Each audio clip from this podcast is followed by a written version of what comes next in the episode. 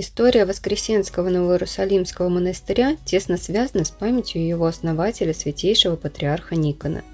Здесь он воплотил свой замысел создать точное подобие знаменитого Иерусалимского храма Воскресения Господня, чтобы дать возможность русскому народу созерцать места спасительных страстей и воскресения Христова, не подвергаясь дорогостоящему и небезопасному путешествию на Ближний Восток.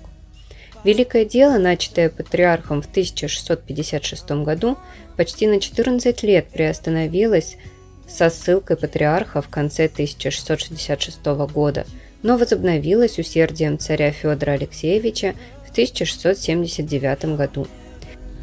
После смерти царя Федора Алексеевича, при котором все здание Воскресенского собора было доведено до сводов, строительство продолжалось при царях Иоанне и Петре Алексеевичах, и 18 января 1685 года по старому календарю собор был освящен патриархом Иоакимом.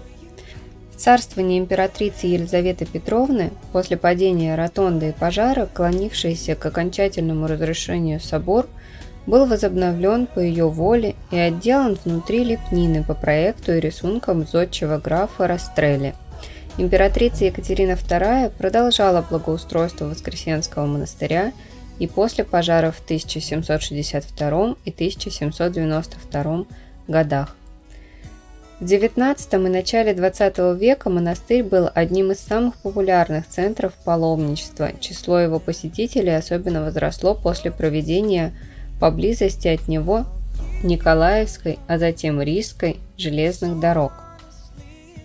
В июле 1919 года по решению Звенигородского уездного съезда Советов Воскресенский монастырь был закрыт, а его имущество национализировано. В фондах действующего историко-архитектурного и художественного музея Новый Иерусалим хранится музейная доска с таким текстом «Великая русская революция передала Новый Иерусалимский монастырь и собор народу. Отныне, перестав служить делам культа, он является художественно-историческим памятником старины – всероссийского значения.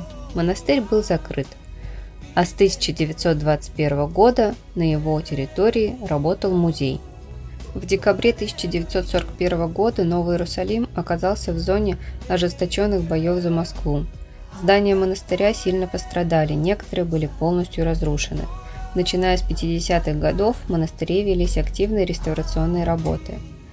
18 июля 1994 года было вынесено следующее решение – с благодарностью к Господу принять весть о возрождении Новой Иерусалимской обители под каноническим управлением Патриарха Московского и всея Руси, утвердить архимандрита Никиту Латушка наместником Ставропигиального Воскресенского Новоиерусалимского монастыря.